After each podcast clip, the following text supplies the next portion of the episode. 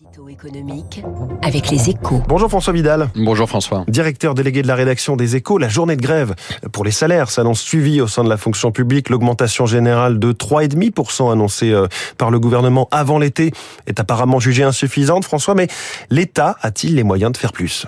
En fait, ce n'est ni justifié économiquement ni envisageable financièrement. Hein. Pour s'en convaincre, il suffit de jeter un coup d'œil au budget 2023. Avant même son passage au Parlement, il cumule déjà un déficit représentant 5% du PIB, soit 158 milliards d'euros. Tout euro de dépenses supplémentaires dégradera donc un peu plus les comptes publics et augmentera la dette, dont, faut-il le rappeler, le coût est en forte progression à cause de la hausse des taux d'intérêt.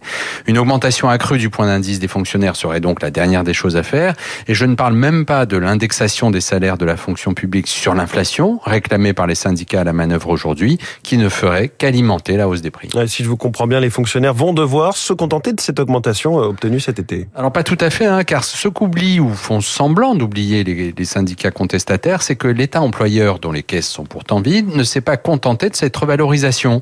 À ce geste historique, hein, on parle quand même d'une charge de 7 milliards et demi en année pleine pour les finances publiques, s'ajoutent des augmentations individuelles dont l'enveloppe globale représente 1,5% de la masse salariale. On est donc loin du symbolique.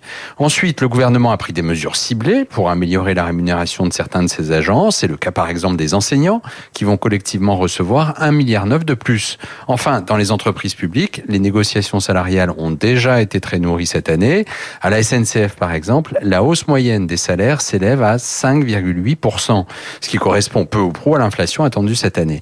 En clair, François, la journée de mobilisation qui s'ouvre sera une journée pour rien, et pas seulement dans le secteur public, hein, puisque dans la plupart des entreprises, les salaires les plus bas ont déjà été revalorisés dans le sillage du SMIC, et pour les autres, là où c'est possible, les négociations battent son plein. Merci François Vidal. La une de votre journal Les Échos sur les carburants. Le gouvernement s'impatiente. Il est 7h12. Cybermenace accrue. Sommes-nous armés?